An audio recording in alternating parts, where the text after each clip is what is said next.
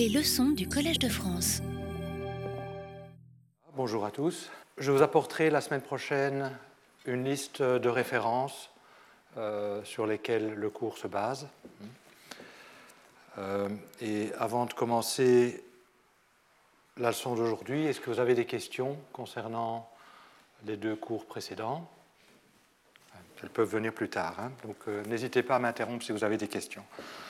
Donc aujourd'hui, je vais euh, redériver l'analyse de Belinsky, Lifshitz et Kalatnikov, mais en utilisant euh, une approche qui fait apparaître des billards dans l'espace hyperbolique. Je vais montrer en fait que la dynamique euh, de la gravitation, à la limite où on tend vers la singularité de genre-espace, peut être réexprimée en termes de mouvement d'une euh, particule dans un billard euh, qui est une portion, une région de l'espace hyperbolique en dimension, dans, une dimension qui dépend de la dimension de, l'espace-temps et du contenu en champ euh, de la théorie considérée. Et c'est cette reformulation en termes de billard dans l'espace hyperbolique qui en fait fait le lien avec euh, ce qu'on appelle les symétries cachées. Et donc elle est, intéressante à plus d'un titre. D'une part, elle, permet d'avoir une description relativement simple de la dynamique. En termes d'objets connus, elle permet aussi de faire le pont vers euh, les théories du chaos, puisque les, mouvements euh, dans un billard hyperbolique, ça a été particulièrement étudié de ce côté-là. Mais de notre point de vue, ce qui nous intéressera particulièrement, c'est le lien avec euh, on va voir apparaître des structures qui sont directement liées à des algèbres infinidimensionnelles. Bien. Alors, pour faire apparaître, euh, pour, reformuler la dynamique euh, de la gravitation en termes de billard hyperbolique, je vais utiliser la formulation hamiltonienne de la gravitation. Donc, la première chose que je vais faire, c'est vous expliquer comment les équations d'Einstein peuvent être écrites sous forme hamiltonienne. Et je ne vais pas le chercher à le faire en général, mais je vais le faire uniquement dans le cas de coordonnées gaussiennes. Donc le, point 1, donc forme hamiltonienne, donc des équations de la gravitation, et en fait je vais considérer la gravitation couplée à la matière d'emblée à, à des dimensions, donc grand D dimension d'espace-temps qui est petit d plus 1. Donc petit d c'est la dimension d'espace, Grand D, c'est la dimension d'espace-temps. Et donc je vais supposer qu'à côté de euh, la métrique, j'ai de la matière qui sera décrite par un champ scalaire. Il peut y en avoir plusieurs, mais enfin je vais en écrire uniquement un seul. Et puis des P-formes. Le P-forme, donc, c'est des tenseurs antisymétriques. Et pourquoi je considère ce contenu en champ? Parce qu'on euh, on est capable de coupler ces champs à la gravitation de manière très simple par le couplage euh, minimum. Pour, pour, les champs de spin plus élevés, c'est plus compliqué, mais donc je ne vais pas reconsidérer ces, ces, extensions plus compliquées et d'ailleurs pas encore bien comprises. Donc j'ai la gravitation, des champs scalaires, des p-formes, et je suis à, à grande dimension d'espace-temps, donc l'action à la forme suivante. Alors, donc ici, c'est pour distinguer le déterminant de la métrique d'espace-temps de, celui de la métrique d'espace. Hein. Donc quand il y a une ambiguïté, je, précise qu'on est plus moins un demi. Donc ça, c'est le, le, Lagrangien d'Einstein-Hilbert. Ça, c'est le Lagrangien du champ scalaire. Euh, oui, donc j'ai choisi des unités où 1 sur 16 pi g est égal à 1. Donc j'utilise et je normalise le champ scalaire comme ça. Bon, ça c'est juste des questions de convention. Et puis j'ai le Lagrangien des P-formes. Et les P-formes peuvent être couplées au champ scalaire, que je vais appeler donc le, dilaton, avec des constantes, lambda P, donc ça c'est des constantes, ça c'est le champ scalaire phi. Et puis j'ai les dérivés extérieurs des P-formes, qui sont donc des P plus une forme. Il y a P plus 1 à 10. Et aussi un racine de moins G que j'ai Euh, il est écrit devant tout, ça Oui, euh, plus, il peut y avoir d'autres termes, je vais dire ce que ça veut dire. Et donc avant de dire ce que sont les autres termes, je dois m'assurer que tout est bien expliqué ici. Qu'est-ce que c'est F? F, c'est la dérivée extérieure des P-formes, donc FP de la P-forme P considéré.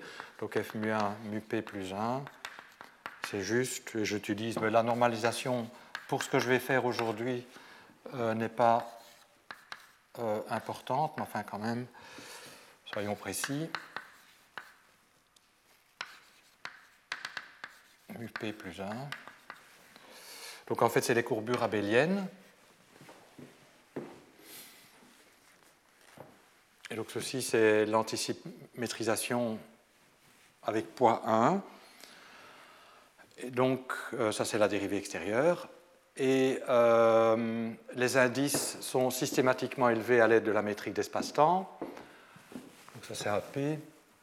Donc ça, c'est la généralisation de l'action de Maxwell.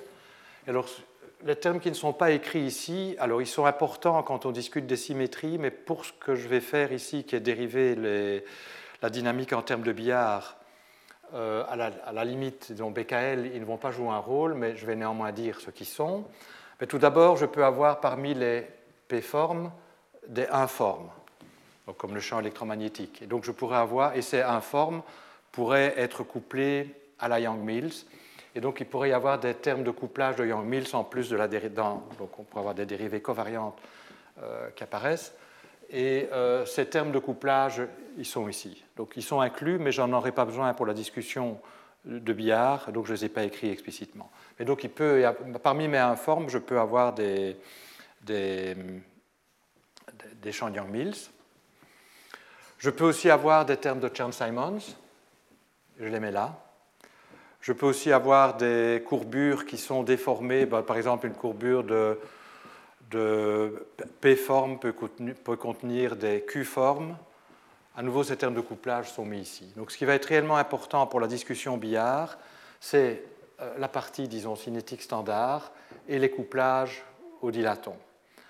Alors, donc le champ scalaire, je l'appelle dilaton. En fait, je dois être précis ici, donc je vais être un tout petit peu plus précis. Je peux aussi avoir des zéroformes. parmi P, les valeurs de P possibles, euh, je peux avoir zéro, c'est-à-dire des scalaires. Alors je vais faire la distinction entre zéroforme et euh, que je vais parfois appeler action et euh, dilaton. Euh, donc les dilatons sont, les champs qui peuvent apparaître dans les couplages ici exponentiels au P-forme. Je dirais que j'ai une zéro forme, que j'appellerai en général qui, ou euh, enfin, je l'ai numéroterai, si, si il n'y a aucun terme en exponentiel de cette zéro forme. Donc si j'ai plusieurs champs scalaires, il faut regarder comment on peut réécrire les différents couplages. Certains couplages font intervenir certains champs scalaires que je mets ici, et les autres, je les mets euh, là, des zéroformes. On peut être plus précis sur la procédure pour faire ça. Alors, je suppose a qu'un seul, un seul dilaton, mais on pourrait en avoir plusieurs, ça ne change rien à la discussion. Et je pense que j'ai tout dit. Euh, sinon, oui, que je vais préciser quand même que P est inférieur ou égal à D-1 quand P est égal à D-1, ben, c'est équivalent par dualité à un champ scalaire. Quand P est égal à 2, donc le cas, euh, à D, c'est pour ça que je ne considère pas ce cas, en fait, on peut montrer que c'est équivalent à une constante cosmologique qui n'a pas de degré de liberté. Donc je ne considère ici que des champs dynamiques. On pourrait inclure une constante cosmologique, si j'ai le temps et si j'y pense, je dirai quelques mots plus tard à propos des constantes cosmologiques, mais pour le moment, disons, je ne le fais pas.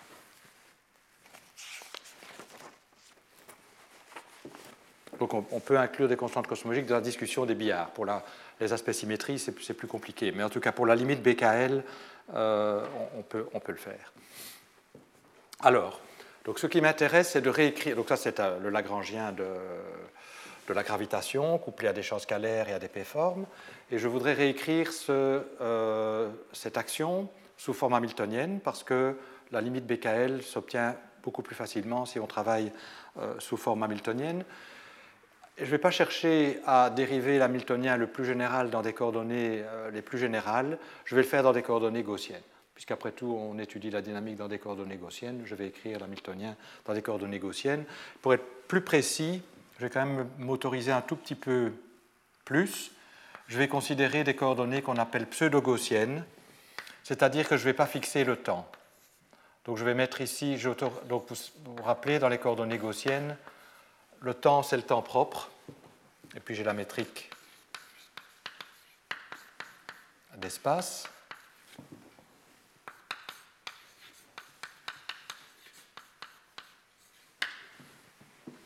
Donc ici, on avait pris moins 1, c'était le temps propre.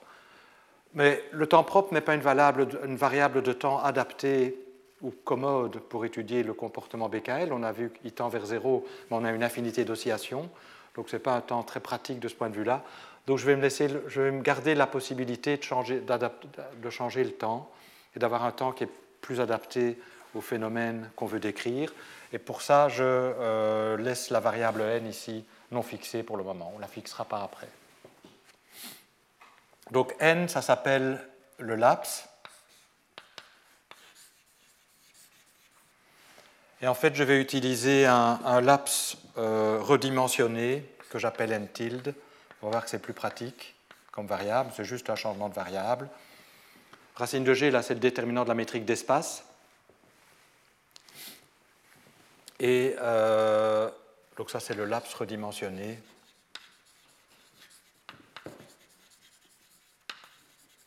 redimensionné par ce facteur de racine de g. Et donc, si on prend le laps égal à 1, x0 est le temps propre. Si on prend une autre valeur de n, ben, x0 ne sera plus le temps propre, mais il y, aura un lien bien particulier entre le temps propre et, x0 obtenu en intégrant dt est égal à euh, n dx0. En fait, même, euh, je mettrai un signe moins puisque, parce que c'est commode, ça, à nouveau, c'est des choses qui sont conventionnelles, puisque dans l'analyse de BKL, la singularité est une singularité passée euh, en t égale à 0, mais qu'on examine en venant du futur donc pour des valeurs positives de t, et que c'est parfois plus pratique de prendre des limites euh, par le bas, il est commode de choisir un x0 qui tend vers des valeurs qui croient quand t décroît. Bon, donc on met un signe moins entre les deux. Donc n est, positif, et donc on dira que dt c'est moins n dx0. Bon, à nouveau, c'est purement conventionnel. Et donc on tendra vers la singularité, mais par des valeurs plus petites de x0 que la valeur correspondant à la singularité. Bien. Alors, donc vous voyez, je prends n, je, laisse le temps euh, flottant pour le moment, mais j'ai quand même imposé la condition ni, donc g0i égale à 0. Ça, c'était une des conditions de jauge des coordonnées gaussiennes. Et de la même manière, je vais imposer que les composantes temporelles des P-formes, c'est une condition de jauge. Bon, c'est plus simple. Ce n'est pas très, très profond. Je vous dirai euh, ce qui se passe. La raison pour laquelle je fais ça, c'est qu'en fait, ces variables-ci sont comme celles-ci, des multiplicateurs de Lagrange pour des contraintes. Les vraies variables dynamiques, c'est les composantes purement spatiales des P-formes. Et donc je vais réécrire cette, action sous forme hamiltonienne. Et sous forme hamiltonienne, ben, on va avoir à côté, donc vous voyez que les seules choses qui restent, c'est les composantes spatiales de la métrique. On va voir que n est un multiplicateur de Lagrange, donc ce n'est pas vraiment une variable dynamique. Les variables hamiltoniennes vont être la métrique spatiale, donc l'action sous forme hamiltonienne va dépendre de la métrique spatiale, de son moment conjugué, que tout le monde appelle pi ij et que j'appelle pi j aussi. Et puis on a les autres variables, on a le champ scalaire phi, on aura le moment conjugué à phi, puis on aura les, les composantes des p-formes, donc les, composantes dynamiques, c'est les composantes spatiales. Et puis elles auront aussi des moments conjugués. Et puis euh, on aura euh, le, laps ou le laps redimensionné n tilde. Et l'action s'écrit sous forme hamiltonienne. Donc je euh, je ne vais pas faire la dérivation explicite, mais vous pouvez vérifier que les équations, je dirai un mot sur les équations après, hamiltoniennes sont bien équivalentes aux équations euh, lagrangiennes, donc c'est bien le, le passage standard au formalisme hamiltonien. Ce sera d0 ddx, hein, on sépare espace et temps. Et puis on va avoir dans l'action sous forme hamiltonienne ben, le terme cinétique pq point. Hein, vous savez, l'action hamiltonienne, c'est pq point moins h. Donc je vais avoir PQ point, et puis je vais avoir H. Donc PQ point, ben ça, puisque je vous ai dit que c'était les moments conjugués, la partie PQ point, c'est la partie facile, c'est PIJ, PIJ, G point, IJ. Donc ça, c'est la dérivée temporelle. Hein. J'utilise les, notations standards en formalisme hamiltonien, puis j'ai phi, point, puis j'ai un terme avec les p-formes. Alors, il est conventionnel de normaliser les moments conjugués de telle manière à ce que ce qui apparaît ici, c'est euh, normalisé comme ça, le terme cinétique. À nouveau, c'est une question de convention. IP, donc ça c'est la partie cinétique standard, et puis j'aurai moins H. Et donc la, seule chose que je dois vous dire, c'est réellement ce qu'est H. Alors H va, avoir, va être proportionnel à n tilde, et puis une densité qu'on appelle la densité hamiltonienne, euh, qui est donnée par l'expression suivante. Donc ça c'est la partie intéressante, et peut-être que comme j'en aurai besoin, peut-être je vais l'écrire ici. qu'elle soit bien visible. Alors H, ben, à la, structure habituelle des Hamiltoniens qu'on connaît, c'est-à-dire c'est une expression quadratique en les moments conjugués, et puis un terme qui joue le rôle de potentiel. Donc c'est T plus V, si vous voulez. Alors, euh, donc je vais d'abord écrire la partie quadratique en les moments conjugués. Alors il y a les moments conjugués à la gravitation qui apparaissent de la manière suivante oui, donc je vais peut-être écrire explicitement les indices. Alors les indices ici sont abaissés à l'aide de la métrique spatiale. Donc la forme quadratique qui apparaît devant les, moments conjugués, c'est une forme quadratique qui dépend euh, des Q, des variables euh, de la métrique. Puis j'ai la partie qui provient du dilaton, si j'avais plusieurs dilatons, il y aurait une somme ici sur les, les phi. Et puis j'ai la partie qui provient des p-formes. Donc les p-formes contribuent aussi. Bon, les facteurs, les factoriels, c'est parce que j'ai inclus ça. Bon, j'ai normalisé mes moments conjugués comme ça. Donc J1, JP. Ah oui, puis je vais mettre, il y a un indice de P qui distingue les différentes P-formes. Hein. Ben, on les numérote. Donc ça, c'est la partie euh, l'analogue de T, hein, de l'énergie cinétique. Et puis j'ai une partie qui va, qui va, dépendre des variables de configuration, donc de, G, de phi et dA. Alors, ben, de nouveau, je vais écrire. Euh, bon, les expressions sont un peu longues. Pour la métrique, c'est juste euh, le déterminant de la métrique spatiale fois la courbure de la métrique spatiale. Alors pour le champ scalaire, c'est G, GIJ, phi et phi. Et puis j'ai la contribution des P-formes. Je ne sais pas pourquoi j'ai écrit somme sur lambda, c'est une somme sur P. Donc je somme sur toutes les, chaque P-forme arrive avec, avec un terme. Et là, je vais avoir les énergies, les densités d'énergie magnétique. Donc en fait, on peut montrer que les, moments conjugués au P-forme, c'est les champs électriques donc ça, c'est l'analogue de E carré. Et ici, j'ai écrit plus B carré, donc c'est les champs magnétiques. G, F, euh, P, J1, JP plus 1, F, P, J1, JP plus 1. Voilà, donc là, ça, c'est la, même, la même action, mais écrite sous forme hamiltonienne. Donc, ce qu'il faut savoir, c'est qu'on a le PQ point, mais simplement, il y a beaucoup de variables, donc il y a beaucoup de contributions à PQ point. Et puis, il y a H qui a cette expression-là. Et euh, les équations du mouvement.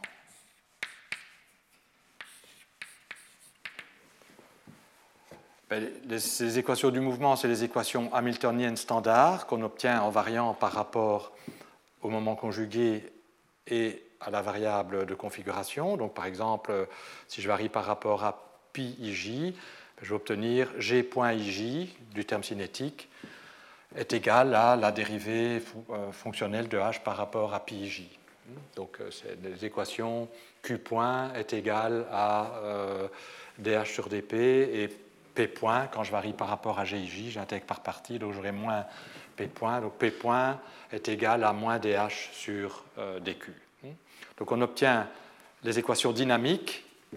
Donc les équations hamiltoniennes standard, c'est équivalent aux équations dynamiques. On, avait, on a vu qu'il y avait des équations dynamiques et des équations de contrainte. Donc les équations dynamiques étaient tenseur d'Einstein, composante IJ égale à 0. Je vous laisse vérifier comme exercice qu'elles sont bien équivalentes aux équations hamiltoniennes d'ici. Mais enfin, c'est c'est répéter euh, l'analyse hamiltonienne dans ce cas-ci. Cette partie-là est, facile. Mais à côté de ça, on aura des équations de contraintes. on a vu aussi précédemment qu'il y avait des contraintes. Et quelles, sont ces contraintes? Ben, En fait, euh, il y avait l'équation grand G, tenseur d'Einstein composante 0, 0 est égal à 0.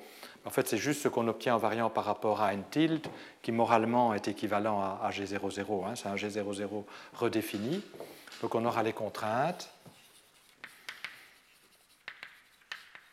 Donc il y a la contrainte hamiltonienne qu'on obtient en, variant par rapport à n tilde, qui est h est égal à 0, ce h-là.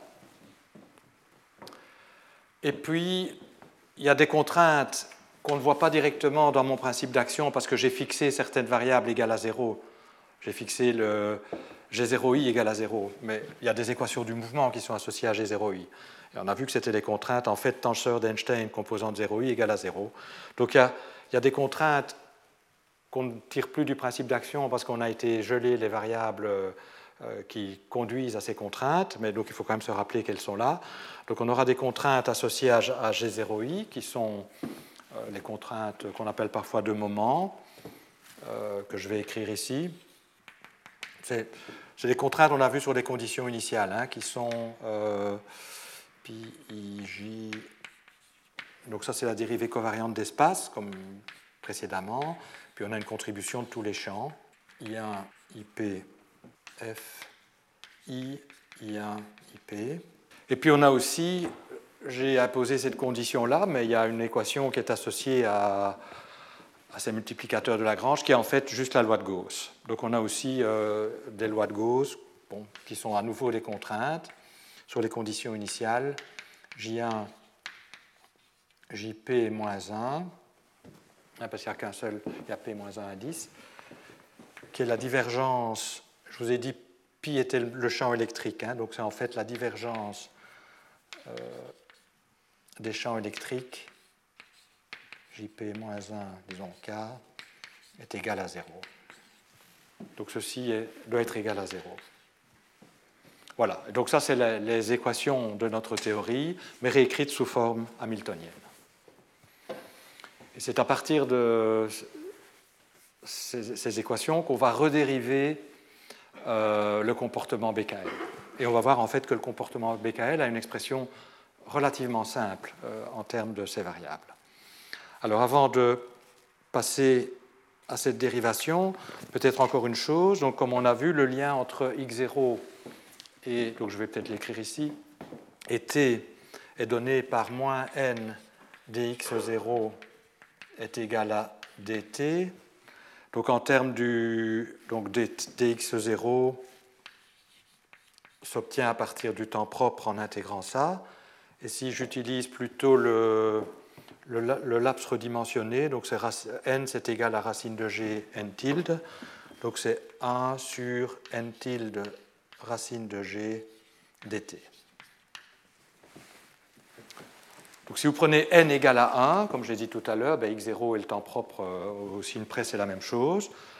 Mais n égale à 1 n'est pas le meilleur choix pour analyser la singularité. Euh, on a vu en fait qu'un un meilleur choix, ce serait n tilde égale à 1. Auquel cas dx0 c'est moins 1 sur racine de g dt. On a vu que pour Kastner, racine de g ça se comportait en t. Donc dx0 serait moins logarithme de t. Ce qui est meilleur, parce que quand, donc ça veut dire que x0 tend vers plus l'infini euh, lorsqu'on tend vers la singularité. Mais bon, on verra. Euh, donc, plusieurs choix sont possibles, on se laisse la liberté euh, de choisir. Bien. Donc maintenant, je vais étudier la dynamique lorsqu'on tend vers la singularité décrite par cet Hamiltonien. Alors, comme j'ai dit, cet Hamiltonien est intéressant parce qu'il a la structure P carré, une, forme quadratique en les moments conjugués, plus, plus quelque chose qui ressemble à un potentiel. Alors vous voyez que les termes, regardons d'abord les termes en les moments conjugués. Vous voyez en fait même, regardons tous les termes. Vous voyez que les termes qui viennent de la matière, que ce soit la partie cinétique ou la partie potentielle, sont des termes dont le signe est clair, c'est toujours positif. Et en fait, c'est le T00 de la matière qui apparaît dans l'équation d'Einstein. Hein. Quand je dis H égale à 0, c'est réellement euh, moins G00 plus T00 est égal à 0. Et donc cette contribution de la matière est positive, l'énergie cinétique, l'énergie potentielle ici est, positive, avec les champs que j'ai pris. Et donc ça, ce n'est pas une surprise. Par contre, vous voyez que la contribution de la gravitation n'est pas, positive. Hein. Ceci, il y a un signe moins. Voir. Et là, il y a aussi, euh, on ne connaît pas très bien le signe de la courbure spatiale. Donc tout est positif sauf ce, qui vient, de la gravitation. Et je voudrais donc comprendre un peu mieux ce qui vient de la gravitation en commençant par le terme cinétique. Donc je vais analyser maintenant ceci. Alors, je vous rappelle que euh, dans le Hamiltonien, c'est la forme quadratique qui apparaît en les moments conjugués, me définit en fait une métrique, ou pour être plus précis, une métrique inverse dans l'espace de configuration. Donc si vous avez un Lagrangien, donc je l'écris en termes de Q, qui est 1 demi, alors ce n'est pas le même G, hein, euh, donc je sais pas comment, ah, peut-être H, alpha bêta de Q, Q point alpha, Q point bêta, ben, vous aurez dans le Hamiltonien 1 demi H alpha bêta de Q, pi alpha pi bêta. Donc la forme quadratique, quand vous avez un Hamiltonien qui dépend quadratiquement des moments conjugués, les coefficients sont en fait, vous définissent une métrique, ou pour être plus précis, la métrique inverse d'une métrique dans l'espace des configurations. Et donc je vais étudier la métrique dans l'espace des métriques. Donc ici, les, variables dynamiques, c'est les GIJ, c'est déjà la métrique. Donc je vais étudier la métrique définie par cette forme quadratique dans l'espace des métriques. C'est ce qu'on appelle la métrique de la supermétrique, puisque c'est une métrique dans un espace de métrique, mais ça n'a rien à voir avec la supersymétrie, la supermétrique de De Witt, parce que c'est lui qui a été le premier à l'analyser. Et donc ça, c'est dans l'espace des GIJ. Alors même avant de parler de la métrique, c'est quoi l'espace des GIJ Donc, euh, voyez aussi que ceci ne fait pas intervenir de dérivée spatiale. Hein. donc on a la même analyse en chaque point de l'espace. Donc c'est ultra local, comme certaines personnes disent. C'est quoi l'espace des métriques? Donc les, métriques GIJ, c'est des tenseurs symétriques définis positifs. Et des tenseurs symétriques définis positifs, vous savez qu'on peut toujours les diagonaliser et les ramener à la forme euh, delta ij. Donc ça veut dire que je peux voir l'espace des métriques comme l'espace GLD sur OD. Pourquoi? Ben, Parce que je peux toujours diagonaliser GIJ. Donc le groupe GLD agit naturellement sur GIJ. Et par une transformation de GLD, je peux toujours diagonaliser les GIJ et même les ramener à la forme delta IJ. Mais vous voyez qu'une fois que je suis à la forme delta IJ, le sous-groupe de stabilité, c'est le, groupe orthogonal par définition. Donc je peux, en d'autres termes, si maintenant j'utilise une, une, notation matricielle, donc G ici c'est la matrice ce n'est pas le déterminant. C'est la matrice dont les composantes sont GIJ. Je peux toujours l'écrire comme lambda transposé. Je peux la diagonaliser et la ramener à la forme 1 par une matrice qui appartient à GLD. Mais il est clair que si lambda est dans OD, ça ne change rien. Donc je peux voir ça, l'espace des tenseurs symétriques définis positifs, comme euh, vivant dans cet espace quotient. Et je peux même être tout à fait un peu plus précis parce que GLD n'est pas un groupe simple, donc je vais réécrire les choses en termes de, SLD. Mais tout d'abord, euh, sans nuire à la généralité, on peut supposer que lambda en fait appartient à GLD, à GL+, déterminant positif, que je vais écrire. Et dans ce cas-là, c'est SOD. Je peux imposer la condition que lambda soit déterminant positif. Si ce n'est pas de déterminant positif, je change euh, le signe d'un des axes euh, et c'est déterminant positif. Donc en fait, c'est toujours le même espace. Et GLD, je peux le voir comme le produit de R par SLD. Toute matrice de GLD de déterminant positif peut s'écrire comme, en absorbant un facteur, euh, le déterminant, comme une matrice de R plus fois SLD. Et donc l'espace démétrique, c'est cet espace-ci. Et donc la supermétrique de De Witt, c'est une métrique dans cet espace-ci. Ça, ça s'appelle un espace symétrique, mais je ne vais pas en dire plus ici. Et ce qui correspond à R, c'est le déterminant. Donc euh, on changera, on, bougera dans R en faisant, disons, une, dilatation, par exemple, hein, où lambda est une dilatation. Et ici, ben, c'est les transformations déterminant 1. Bien, donc les, les PIJ sur les moments conjugués. Bon, alors c'est un peu. La notation est un peu embêtante parce que Traditionnellement, les variables de configuration, on les écrit Q alpha avec alpha au-dessus, indice au-dessus, mais ici, mais, bon, la métrique euh, a ses indices en dessous, donc tout est un peu inversé. Les PIJ, on les indices au-dessus, alors que d'habitude, les moments conjugués, euh, on les écrit avec des indices en dessous. Enfin, ça dépend des livres, de toute façon. Mais donc, ce que je vais écrire, c'est réécrire ceci comme G, I, J, M, N, Pi, I, J, c'est une forme quadratique, pi mn. Donc, hein, c'est une forme quadratique en les moments conjugués, et les coefficients de cette forme quadratique me définissent la supermétrique de De Witt. Et quels sont ces coefficients? Ben, euh, On voit bien apparaître, donc il faut d'abord euh, saturer les indices ici. Donc JMN, je vais l'écrire tout de suite, est égal à 1 demi GIM GJN plus GIN GJM moins, et alors là il faut 1 sur D moins 1, JJ GMN. le, tenseur grand G doit être symétrique pour l'échange de IJ avec MN. Hein. Ce des tenseurs symétriques, ceci. Alors, euh, vous voyez que ce premier terme va me donner, en contractant avec les produits d'épi, ceci, et le deuxième va me donner ça.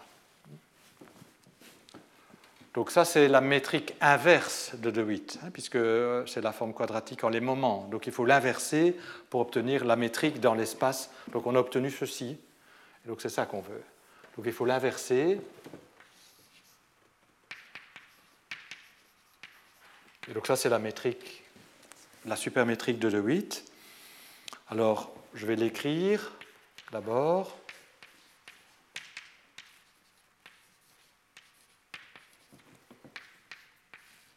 Il n'y a pas 36 000 possibilités. Hein. Donc il faut juste fixer les facteurs. Donc on a deux termes possibles en fait. Et ça c'est parce que on a une liberté ici, un facteur relatif qu'on peut mettre. Moins euh, GIJ GMN. Bien, alors je, vais, je vous laisse vérifier comme exercice, c'est de l'algèbre pure, que le produit GIJMN, GMN, euh, disons PQ, c'est égal à delta IJPQ, où ceci est le delta dans l'espace des tensions symétriques, donc delta IJPQ, par définition, c'est 1 demi delta IP delta JQ plus delta IQ delta JP. Donc en fait, je vous ai donné déjà donné la réponse de la métrique inverse. Donc je vous demande juste de vérifier, contracter ça avec ça. Donc ce n'est pas un exercice très compliqué. Et euh, de vérifier que l'expression que je vous ai écrite est la bonne. Si on, ne sait pas ça, qu'est-ce qu'est-ce qu'il faut faire? Il n'y a que deux termes possibles compatibles avec toutes les symétries, celui-ci et celui-là. L'inconnu, c'est réellement les facteurs. Donc on met A, on met B, on impose cette relation-là, et on trouve que A doit être égal à 1,5 et que B doit être égal à moins 1. D'accord? Donc voilà la la supermétrique de De Witt. Euh, bien. Et donc la question suivante qu'on va se poser, c'est quelle est la signature de cette métrique? A priori, euh, on a une métrique dans un espace euh, grand. bon, est-ce que, est que, cette signature euclidienne Est-ce que la signature est minkowskienne Est-ce qu'il y a beaucoup de moins, beaucoup de plus? Qu'est-ce qu'on peut dire? Donc, Ce que je vais montrer maintenant, c'est que la signature de cette métrique est minkowskienne. Il y a un moins et puis que des plus. Et que le moins, en fait, correspond à ça, au facteur R. Alors, je dois faire de la place, mais j'ai envie de garder ceci, donc je vais euh, effacer de ce côté-ci. Donc la métrique sur SLD, mod SOD, est en fait euh, définie positive, mais comme on a le facteur euh, correspond à des dilatations qui apparaissent, euh, en fait, il apparaît avec le signe. il aurait pu apparaître avec un signe plus, mais il apparaît, lui, avec un signe moins. Et c'est le seul moins dans la partie cinétique. Donc la gravitation apporte un signe moins. Et tous les autres termes euh, quadratiques en les moments sont positifs. Donc le fait qu'on ait une métrique de signature minkowskienne provient de la gravitation. enfin, vérifions-le. Donc je voudrais vérifier la signature, enfin, je voudrais voir quelle est la signature de GIJ Mn. Donc je considère, disons, le ds carré correspond, donc le, le, d, je vais l'appeler d sigma carré. Donc ça, c'est l'élément de longueur dans l'espace démétrique. Et à nouveau, il n'y a absolument rien de profond dans le facteur que je vais écrire ici, mais il a été mis pour des raisons de commodité ultérieure. Je mets un facteur un quart devant. GIJMN. Euh, donc DGIJ, DGMN. Donc ça, c'est l'élément de longueur dans l'espace euh, démétrique, dans cet espace-ci. Et euh, la question qu'on se pose, c'est quelle est la signature? On voit bien que la signature n'est pas que des... Bon, on va vérifier. Donc je prétends qu'en fait, il y a certainement des directions de genre que je vais appeler de genre temps. Donc je vais... Dans l'espace démétrique, une direction de genre temps va être une direction qui rend le ds carré négatif. Oui? D? Non, non, mais ça dépend. Oui, donc c'est pour ça que j'ai écrit D, G, J, J. Donc c'est une forme quadratique en, les D, G, J. Alors, euh, ben on voit tout de suite que si DGIJ est pris, euh, est une dilatation, donc c'est, disons, euh, GIJ des lambda, si je le prends de cette forme-là, donc je, je, dois explorer les différents déplacements, je prétends ça c'est un déplacement de genre temps. C'est équivalent le d sigma carré négatif. Calculons. Donc je dois calculer le d sigma carré. Mais vous voyez bien que pour les déplacements proportionnels à GIJ, euh, donc si je multiplie ceci par GIJ, euh, et même GIJ, d'abord multiplions par 1. Vous voyez apparaître euh, GIJ, je vais avoir un, GMN, deux fois en fait, donc ça tue le 1,5. Et puis j'ai ici moins GIJ, GIJ, va apparaître la dimension D. Donc je vais avoir un, moins D moins 1.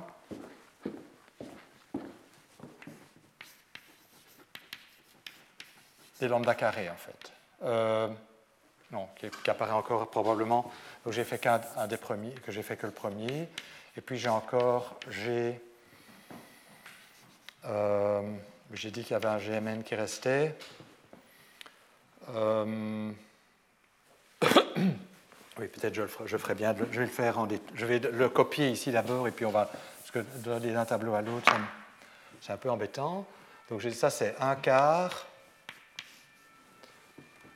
et donc je vais réécrire la métrique. 1 demi G, IJ, GIM, GJM, plus GIN, GJM, moins G, J, G, Mn. Et donc ce que je vais faire, je vais décomposer tout de suite le déplacement en une partie, disons, proportionnelle à la métrique, plus une partie qui obéit à la condition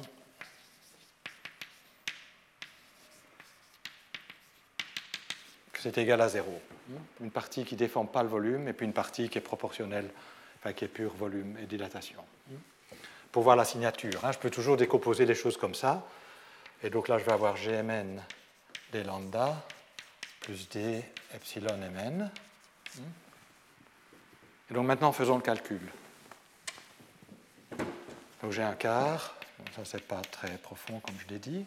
Donc calculons d'abord, euh, je vais calculer le premier terme. Le premier terme va me donner un demi Gmn des lambda deux fois, puisqu'ici j'ai à nouveau Gmn, donc ça me donne deux fois, moins d, Gj, Gmn des lambda. Puis le terme d epsilon ij ici donne rien avec ça, puisque ça obéit à cette condition. donc il va juste me donner ici plus, euh, je vais écrire ça comme ça, d, oui c'est dangereux peut-être de l'écrire comme ça, donc g, i, m, euh, i, m, g, j, n, d epsilon ij, et il est symétrique, donc je ne dois écrire qu'un des deux termes.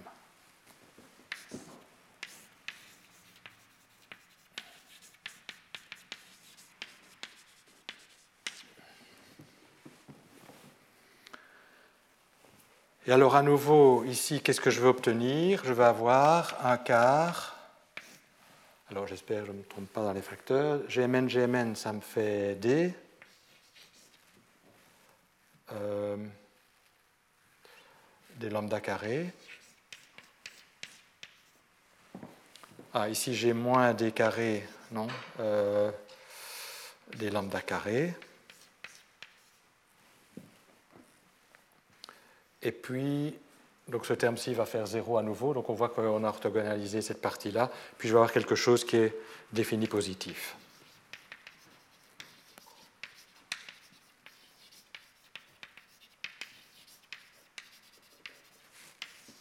Donc un facteur 1 quart qui n'a pas d'importance devant. Mais donc on voit tout de suite. Donc ici c'est d carré. Donc j'ai d et d moins 1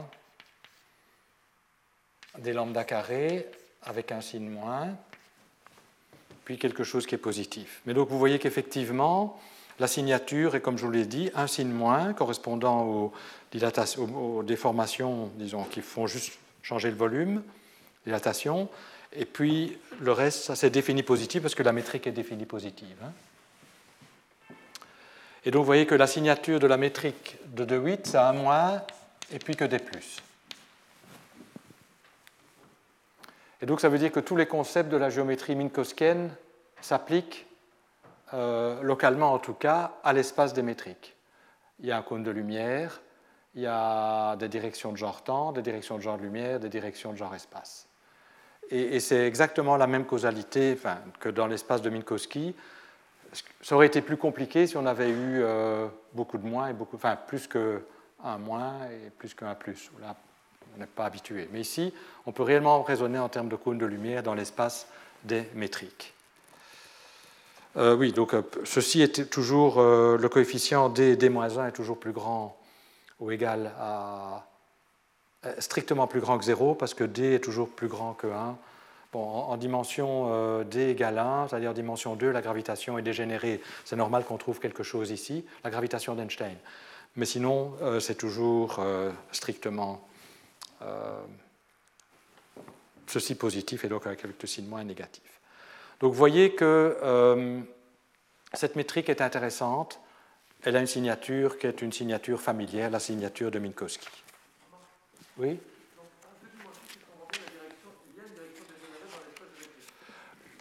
Oui. Euh, mais le, problème, c'est qu'à deux dimensions, on va avoir euh, toute la métrique dégénère, ce qui vient de la, de la théorie d'Einstein, si j'ai bonne mémoire. Donc il faut, on sait que le Lagrangien d'Einstein est une dérivée totale à, à deux dimensions. Donc euh, ceci, elle reflète ça. Alors exactement comment ça se manifeste au travers de la métrique, de la supermétrique, bon, on voit déjà ça, mais je pense qu'en en fait, elle, est, l'inverse est, dégénéré, donc on ne peut pas écrire la métrique. Oui. Oui, on a du mal à écrire quelque chose comme ça dans l'espace. Oui, tout est purement lambda en fait. Tout est purement ceci. Et en plus qui est nul, donc euh, il n'y a plus rien.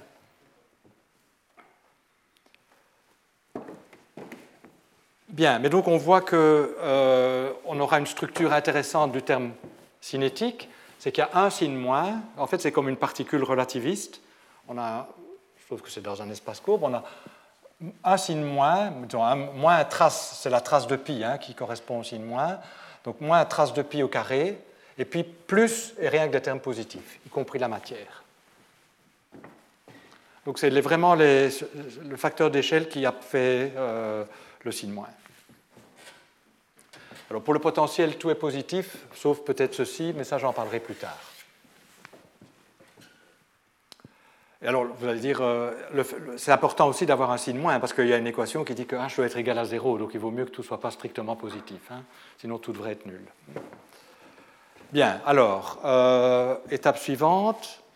Oui, je vais, alors là c'est un peu technique, mais je vais quand même, il faut le faire. Je vais introduire une paramétrisation dans l'espace des métriques qui est adaptée à, cette, euh, au fait qu'on est au facteur R près dans un espace symétrique. C'est ce qu'on appelle la paramétrisation d'Iwasawa. C'est une des décompositions classiques euh, et qui, s'avère être extrêmement utile dans l'analyse des équations. Alors, ce n'est pas très compliqué. Et donc, je vais insister sur les idées. Euh, les calculs sont directs. Et je vous dirai comment on les fait. Donc l'idée, c'est que je vais utiliser une, paramétrisation de la métrique qui euh, est plus adaptée à la structure d'espace symétrique, qui fait notamment apparaître que le, rang de l'espace symétrique, c'est-à-dire les, sous-espaces maximaux qui sont plats. Euh, et en fait, c'est ce qu'on appelle la paramétrisation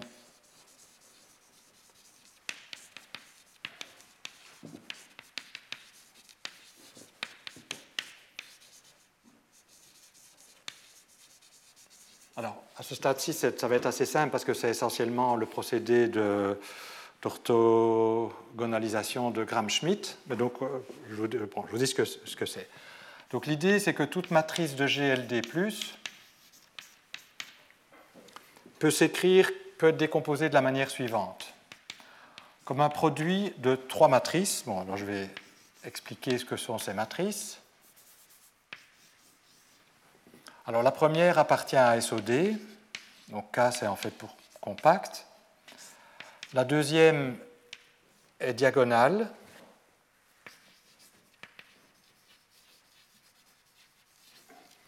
Et la troisième est triangulaire supérieure avec des 1 sur la diagonale. Donc elle est dans un sous-groupe nilpotent supérieur avec 1 sur diagonale. Par exemple, à trois dimensions, qu'est-ce qu'on aurait? Euh, ben, On aurait 1, 1, 1, 0, 0, 0. Et puis ici, j'aurais n 1, 2, n, oui, donc 1, 3, n, 2, 3, 1. Alors, je ne vais pas démontrer cette décomposition-ci, mais je vais démontrer que ce qu'elle implique sur la métrique est correct.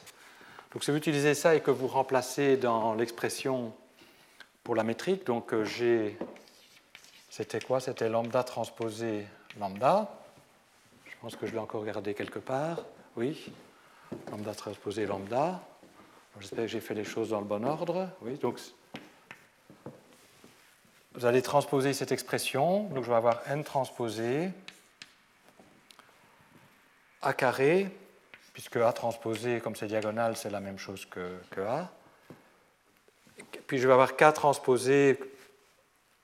Oui, enfin j'ai déjà été un peu rapide, donc j'ai normalement A, donc K transposé plutôt, puis j'ai K, puis j'ai A, qui est la même chose que transposé, fois N. Et donc, puisque ceci c'est dans SOD, vous voyez apparaître N transposé A carré N. Donc je prétends que tout tenseur symétrique défini positif GIJ peut être écrit comme, comme ceci. Et je prétends que ça, c'est quelque chose que vous savez de Gram-Schmidt. Donc peut-être on, va le vérifier explicitement euh, que c'est bien le procédé de Gram-Schmidt, mais où on ne norme pas les vecteurs à 1, on, on impose la condition en fait que qu'on ait des 1 ici sur la diagonale. Donc on n'impose pas que la base soit orthonormée, mais on veut qu'elle soit orthogonale. Donc pour être plus précis, je vais prendre mes notations.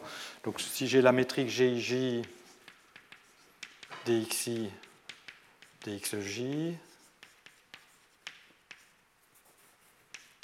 donc je vais la réécrire comme somme sur les termes diagonaux, donc de 1 à D de E exposant moins 2 bêta A. Donc je, vais expliquer tout de suite θ A, θ B. Regardons d'abord la base. Hein. Donc je diagonalise la métrique dans la base des θ. Donc la base des θ est reliée à la base des dx par la transformation n.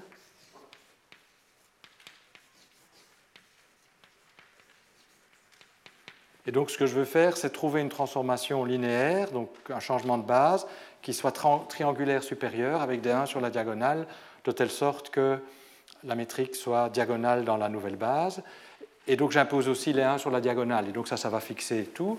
Donc par exemple, ça veut dire que le dernier vecteur de base doit être dxd. Hein, puisque là, la somme va me donner juste ça. Puis l'avant-dernier, ben, il doit être... Et ça c'est Gram-Schmidt. On prend... Normalement, on prendrait un multiple de l'avant-dernier plus un multiple du dernier, de telle sorte à ce que soit orthogonal au dernier et de norme 1. Mais si je ne demande pas qu'il soit de norme 1, je demande que le coefficient multiple de l'avant-dernier, ce soit 1.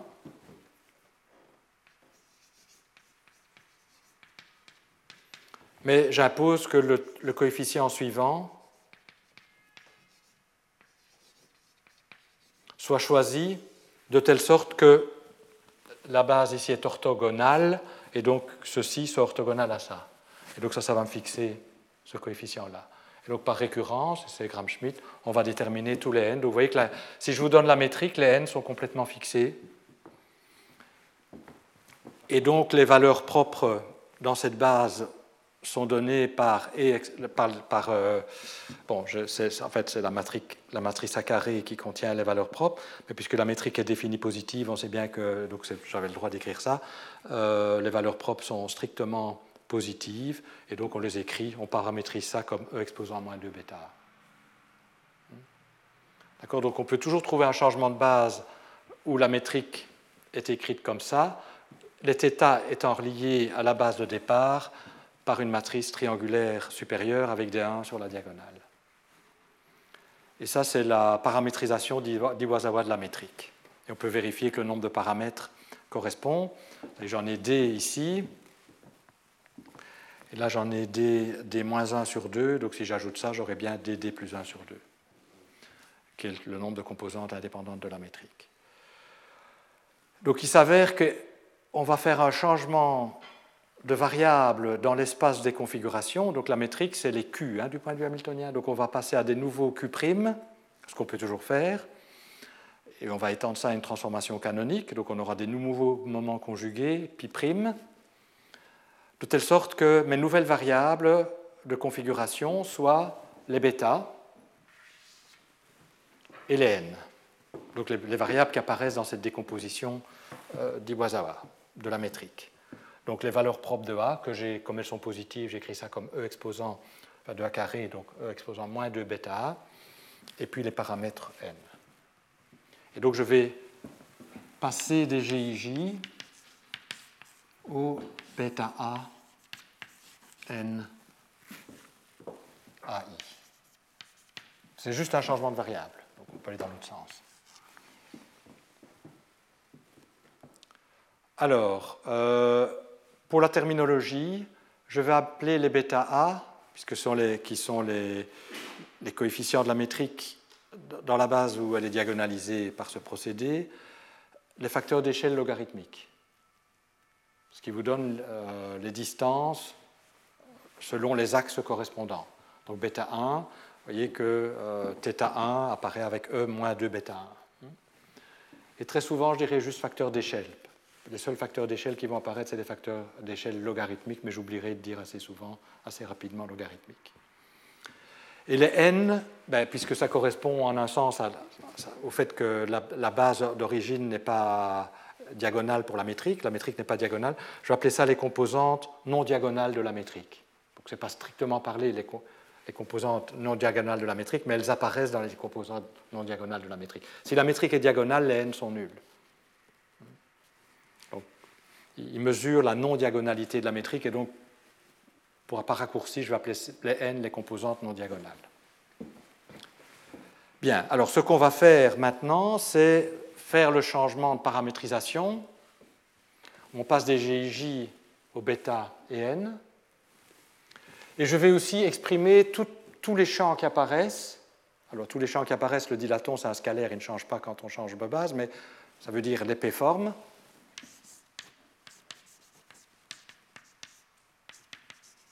Dans la base d'Iwasawa, donc dans la base d'N. Donc je vais faire aussi un changement de base. Donc je vais indiquer les, indices A1, AP. Donc ça va être juste euh, des N, enfin ça se transforme comme, comme des tenseurs, hein. donc le changement de base est donné par les, par les N. Donc la, matrice inverse de N est aussi importante, donc on va écrire EA pour les vecteurs du haut de θ est égal à N IA D sur DXI. Donc ça, c'est la matrice inverse. Et comme ceci forme un sous-groupe, la matrice inverse est aussi triangulaire supérieure avec euh, des 1 sur la diagonale.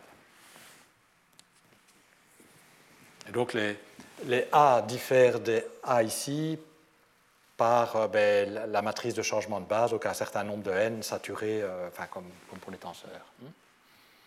Donc ces, ces variables-ci vont être des fonctions de l'ancienne et des n, mais pas des bêta que le changement de base est contrôlé par la n. D'accord? Alors, euh, vous savez que dès qu'on a une transformation dans l'espace des configurations, on peut l'étendre à une transformation canonique. Hein, euh, donc, on a P dq, c'est égal à P' dq', des sommations, mais donc euh, les P' sont obtenus en disant que ça c'est dq sur dq' Donc ça, c'est les nouveaux moments conjugués. Donc on va étendre.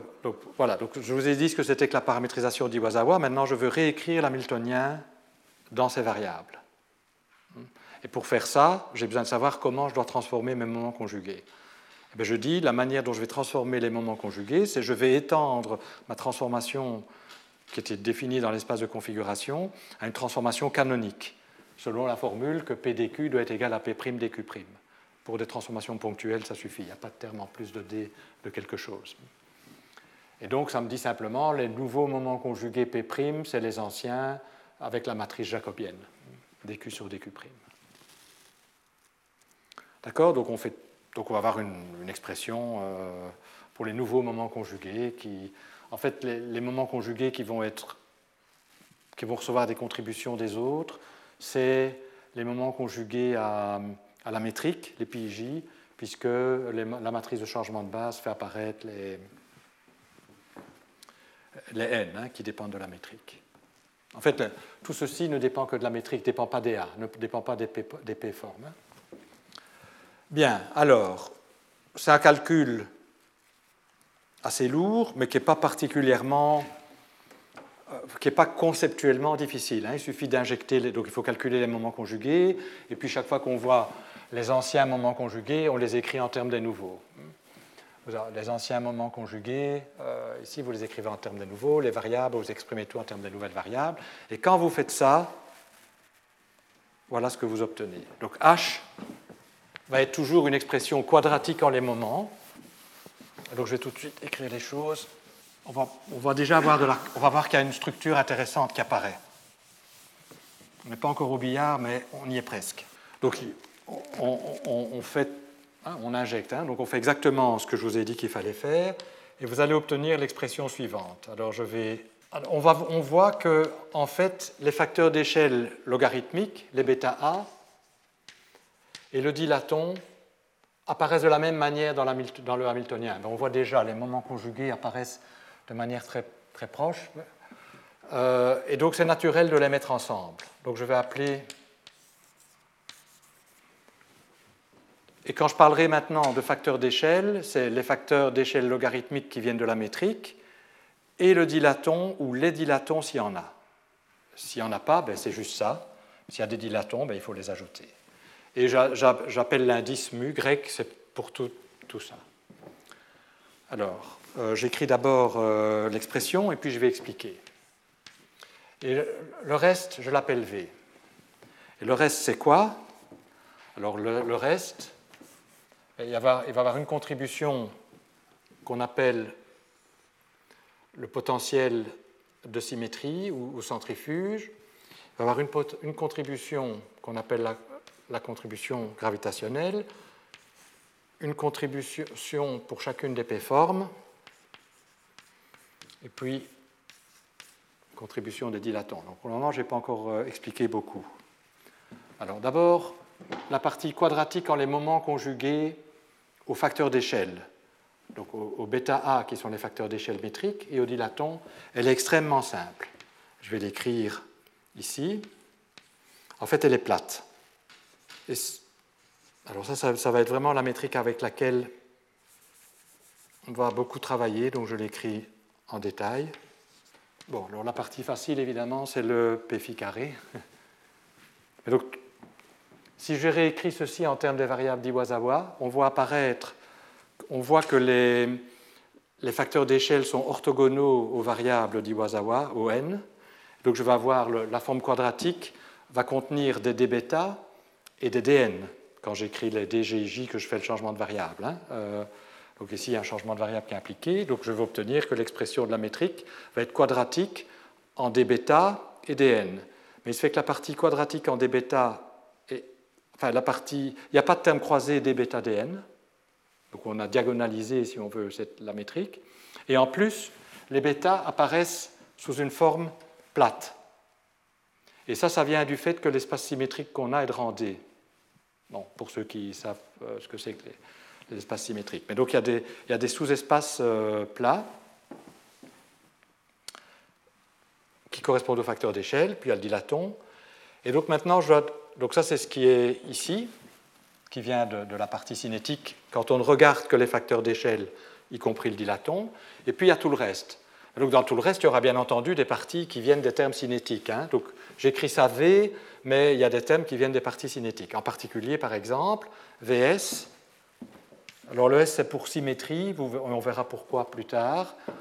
Il a une expression qui contient les moments conjugués au... Euh, alors je vais juste l'écrire, mais on n'en aura pas vraiment besoin, sauf la partie intéressante que j'écris en premier maintenant.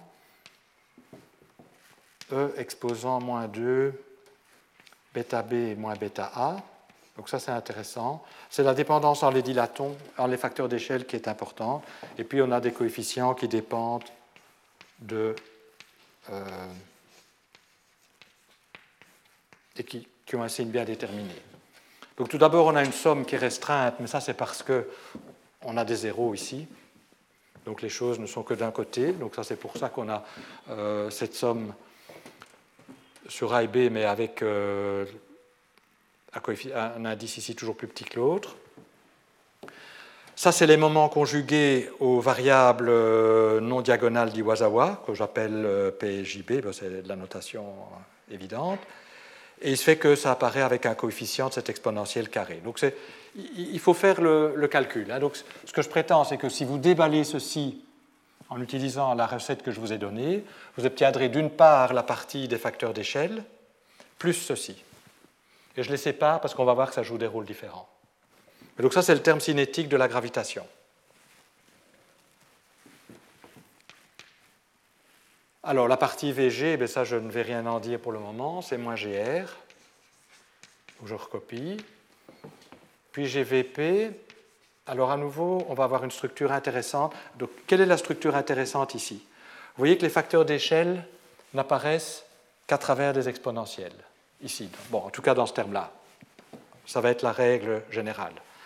Fois des coefficients qui font apparaître les variables non dynamiques ou les variables de P-forme quand on arrivera au P-forme. Mais donc les, facteurs liés à la gravitation apparaissent sous forme d'exponentielle, et c'est même une exponentielle d'une forme linéaire en les bêta. Eh bien, ça va être la même structure pour tous les autres termes du potentiel. On va obtenir euh, en fait une somme VP électrique, une contribution électrique qui vient de là, et puis une contribution magnétique qui vient de là, et qui vont avoir la même structure de coefficients manifestement positifs et qui font apparaître les n, les, euh, n et, les, et les, variables d'épée forme, fois des exponentielles faisant apparaître des formes linéaires en les bêta. Et j'insiste que pour le moment, je ne fais aucune simplification, hein, je ne fais qu'un changement de variable. Donc il y, a, des simplifications et la limite BKL, elle viendra par après. Donc pour le moment, je suis en train de faire un changement de variable qui a l'air peut-être très compliqué, mais on va voir que la structure qui apparaît rend les choses simples à la limite BKL. Alors la partie électrique, donc qui vient d'ici, réécrite en termes des moments conjugués au nouveau A, et que je vais, appeler avec, je les appeler avec un E parce que ce sont les champs électriques dans la base d'Iwasawa. Euh, à la forme suivante. Donc, donc somme sur tous les indices A1, AP, euh, comme là, enfin comme somme sur tous les... Oui, donc il faut sommer sur les indices, bien sûr. Puis j'ai, ça c'est l'intéressant, la partie intéressante, E-2, puis une forme linéaire en les bêta, que je vais écrire tout de suite, fois un coefficient qui ne fait intervenir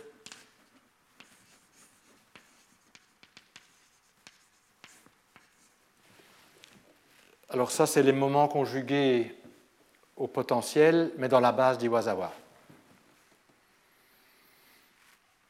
L'important, c'est que c'est un coefficient non nul et, strict et positif.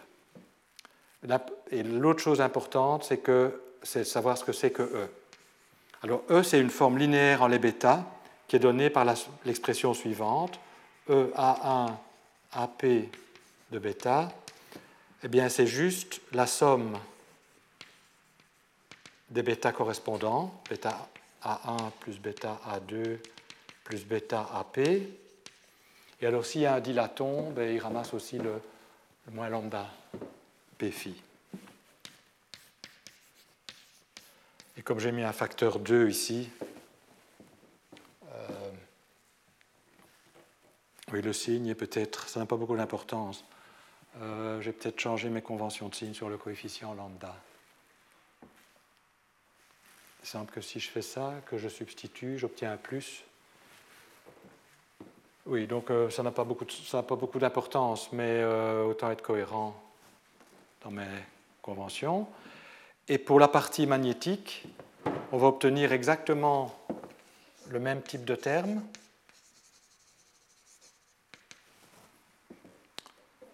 Et donc, euh, donc ça va être 1 sur 2 oui, je pense aussi qu'ici j'ai été un peu trop vite. C'est probablement P plus 1, puisque j'ai des P plus une forme. Donc c'est 1 sur 2 P plus 1. Vous voyez rien, je suppose. Donc c'est peut-être pas une bonne idée. Donc on va avoir une somme. Je vais écrire donc une somme du même type, mais la forme linéaire qui apparaît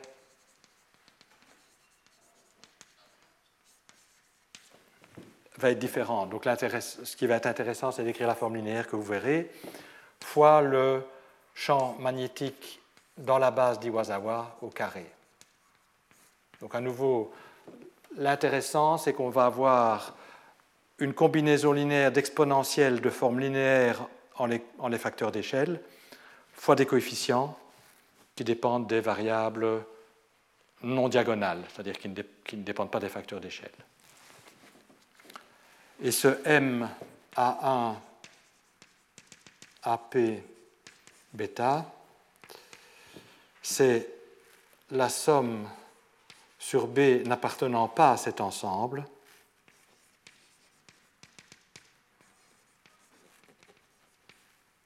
des bêta B. Donc c'est tous les autres euh, indices qu'on prend, et alors moins lambda P phi demi.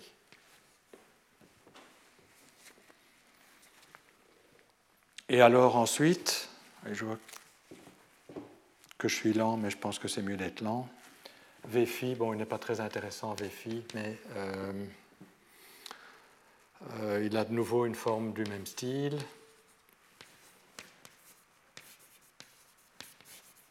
Des formes linéaires en les bêta, à nouveau, fois ben, les, gradients, mais exprimés dans la base d'Iwasawa. Donc là, j'ai écrit, les choses explicitement. J, DI, phi, Et c'est probablement le même indice A, puisque la métrique est diagonale dans la base d'Iwasawa. D'accord Donc ça, c'est l'analogue de, de, F, mais écrit dans la base d'Iwasawa. Mais l'important, c'est qu'on a une forme linéaire, et la forme linéaire mu A de bêta, c'est la somme sur B différent de A des bêta B. Donc, la somme de tous les facteurs d'échelle moins 1. D'accord Donc, ce qui est important pour le moment, c'est, à part ce terme-ci qui est un peu plus compliqué à discuter, mais on va voir qu'il va prendre la même forme à la limite d'Iwasawa, à la limite, pardon, BKL, le Hamiltonien dans ses nouvelles variables, a une on voit se dégager une structure. Il y a d'abord une partie cinétique pour les facteurs d'échelle simple. C'est la métrique plate, en fait, ceci. Hein. Donc, les coefficients sont des constantes, dont la signature, on le sait, est minkowskienne. Donc, on a l'espace des facteurs d'échelle est un espace plat de signature minkowskienne. Donc, c'est comme l'espace de Minkowski euh, standard, simplement, on est en dimension. En dimension D plus nombre de dilatons. D plus 1 s'il y a un dilaton, juste D s'il n'y a pas de dilaton. Et puis, à côté de ça, on a des potentiels qui. Enfin, on va voir ce que. On avait appelé ça des potentiels de la même manière qu'on appelle ça parfois le potentiel centrifuge, même si ça dépend des, vitesses, des, P. Euh, c'est un potentiel en quelque sorte pour les, pour les bêtas. Et on a donc une collection de termes qui ont tous la même structure.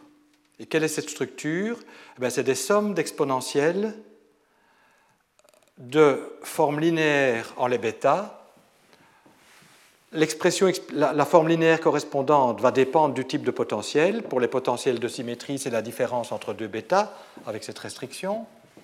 Pour les potentiels, celui-là je ne l'ai pas encore discuté, mais pour les potentiels d'épée forme, à nouveau c'est la même structure, l'exponentielle d'une forme linéaire en les bêta qui dépend de la P forme et qui dépend du fait si c'est la partie électrique qu'on regarde ou la partie magnétique. Pour le dilaton, c'est pareil, le potentiel.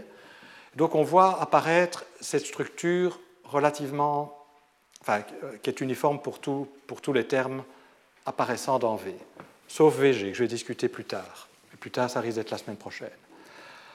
Alors, euh,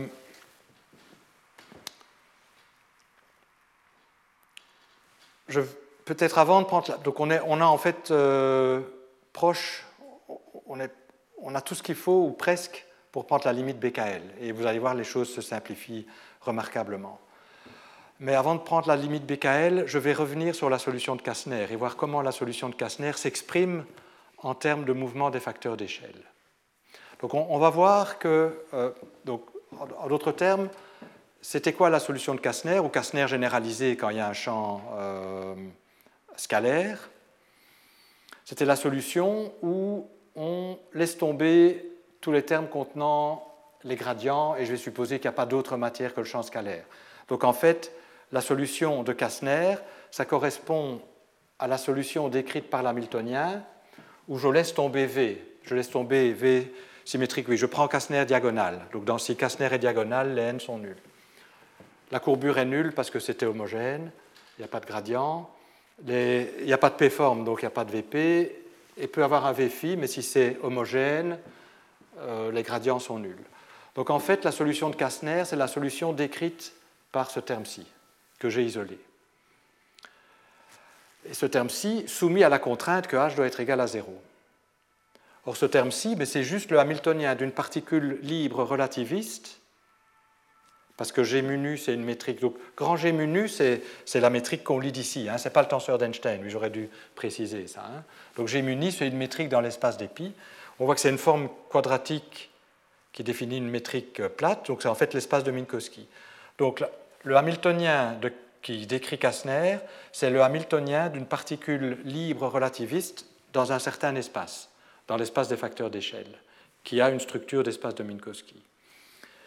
Et qui doit se déplacer à la vitesse de la lumière, puisqu'on a la contrainte que G mu pi mu pi nu est égal à 0. H égale à 0, on l'avait quelque part. Hein. Euh, je l'ai effacé. Mais il y a toujours, rappelez-vous, H égale à 0. Et donc on doit être euh, le vecteur euh, moment et le vecteur vitesse doivent être nuls. Nuls au sens d'être de genre-lumière, hein, puisqu'on aura G mu pi mu pi nu est égal à 0. Donc la solution de Kastner, c'est en fait juste une ligne droite dans l'espace des facteurs d'échelle. C'est une géodésique dans l'espace des facteurs d'échelle, qui est un espace plat de Minkowski. C'est même une géodésique de lumière.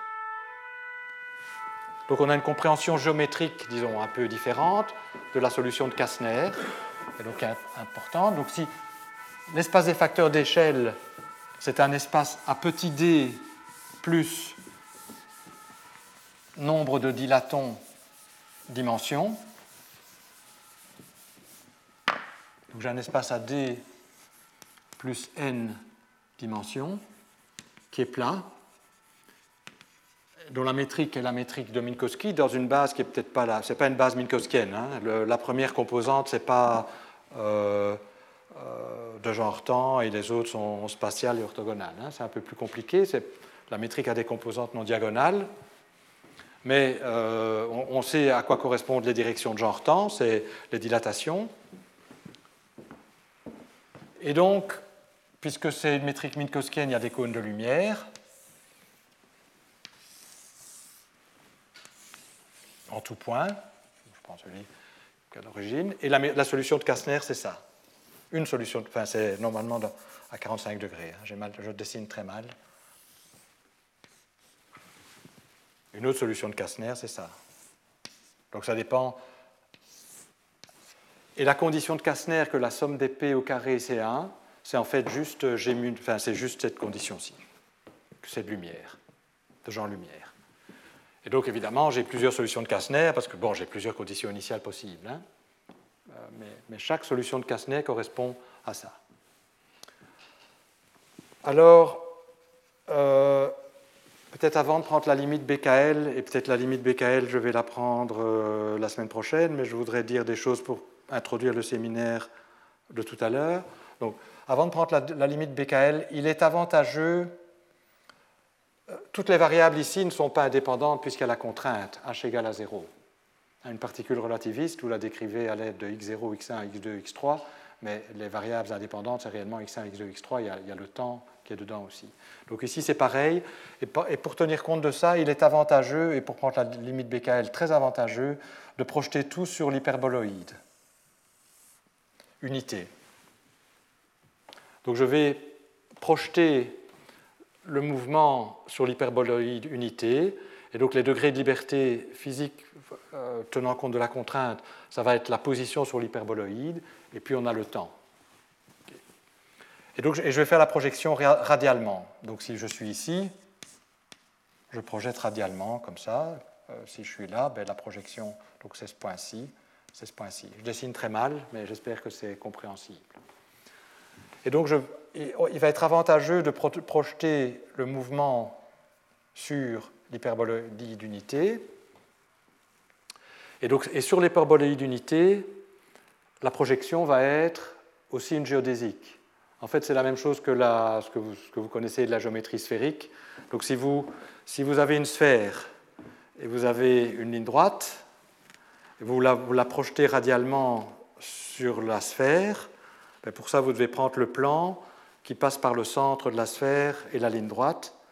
Et un tel plan coupe la sphère le long de grands cercles qui sont les, les géodésiques. La géométrie hyperbolique, c'est exactement la même chose avec les, bonnes traductions. Donc, donc l'analogue de la sphère, c'est l'hyperboloïde unité. Je prends la nappe supérieure ici. Et donc j'ai une ligne droite, et quand je la projette, j'obtiens ici, sur mon hyperboloïde unité, une géodésique. Et donc le mouvement, soit je le décris comme une droite de lumière, soit je peux le décrire comme une géodésique dans l'hyperboloïde.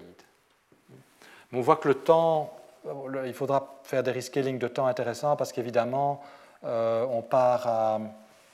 je ne peux projeter radialement sur l'hyperboloïde qu'à partir de là, hein, et ça c'est même à l'infini.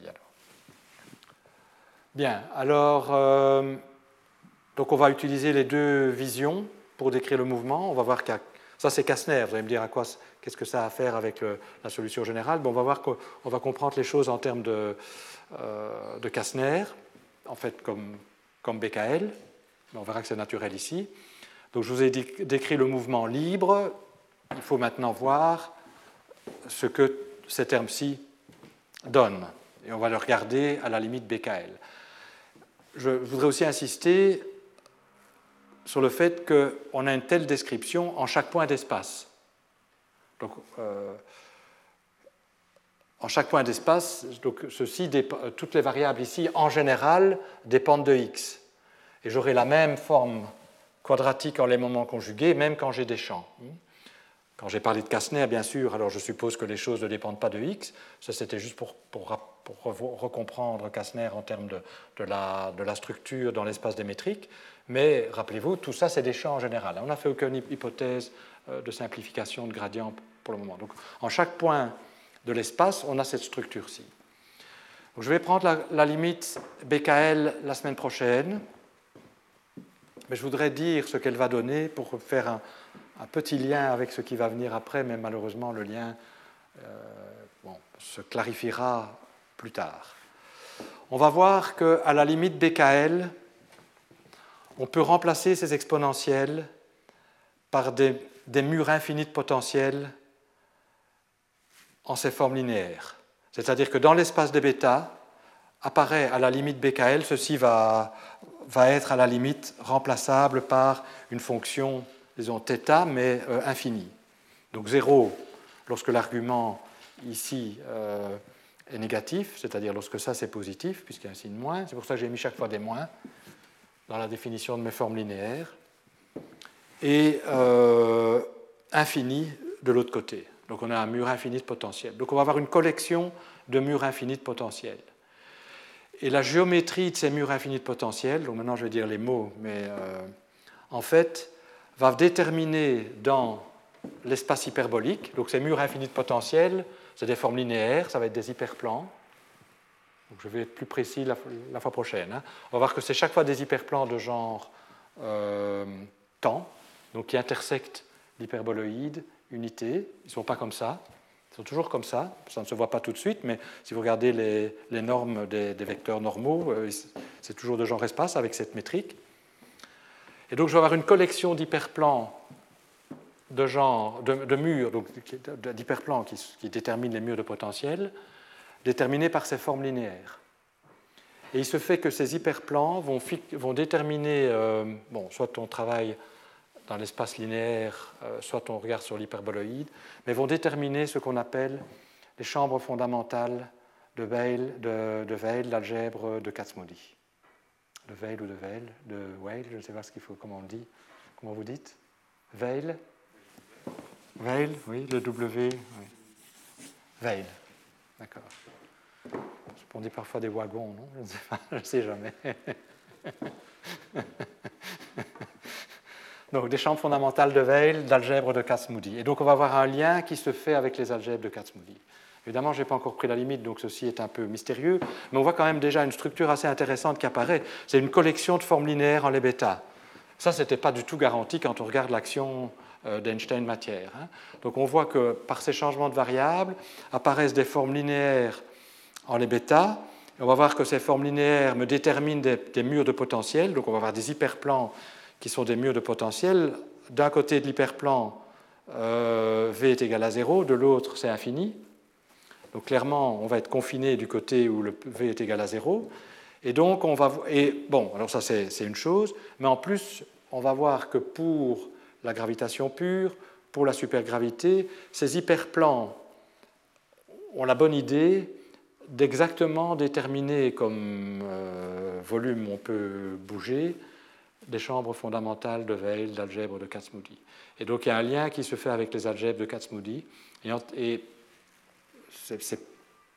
l'approche des billards aux symétries cachées, c'est précisément parce qu'il y a ce lien qui apparaît qui, euh, que, ça a suggéré à nouveau d'autres euh, directions, d'autres approches conduisaient à des conclusions analogues, a suggéré à, nouveau qu'il y avait des symétries cachées de la gravitation liées aux, algèbres de Kac-Moody qui apparaissent euh, lorsqu'on prend la limite BKL. D'accord? Donc c'est un lien très ténu que j'ai expliqué maintenant. on va entendre un exposé sur ces symétries cachées qui fait directement apparaître les algèbres de Kac-Moody. Donc là, il y aura il y aura un gap qui va être un peu, diminué par, lors de mes exposés précédents. Donc je suis un peu désolé que la chronologie soit un peu comme ça, mais d'autres orateurs n'avaient pas la même disponibilité. Donc euh, en fait, l'exposé suivant aurait été probablement mieux maintenant. Bon, enfin voilà, c'est comme ça. Voilà, donc pour aujourd'hui, je vais arrêter. Donc ce que je dois faire la semaine prochaine, c'est prendre la limite BKL et vous montrer l'apparition de ces structures euh, chambres fondamentales de Weil associées à des algèbres de Kac-Moody quand on prend la limite BKL. Donc je vais arrêter ici pour aujourd'hui euh, et on a une interruption d'une demi-heure avant le séminaire de Guillaume. Voilà, merci.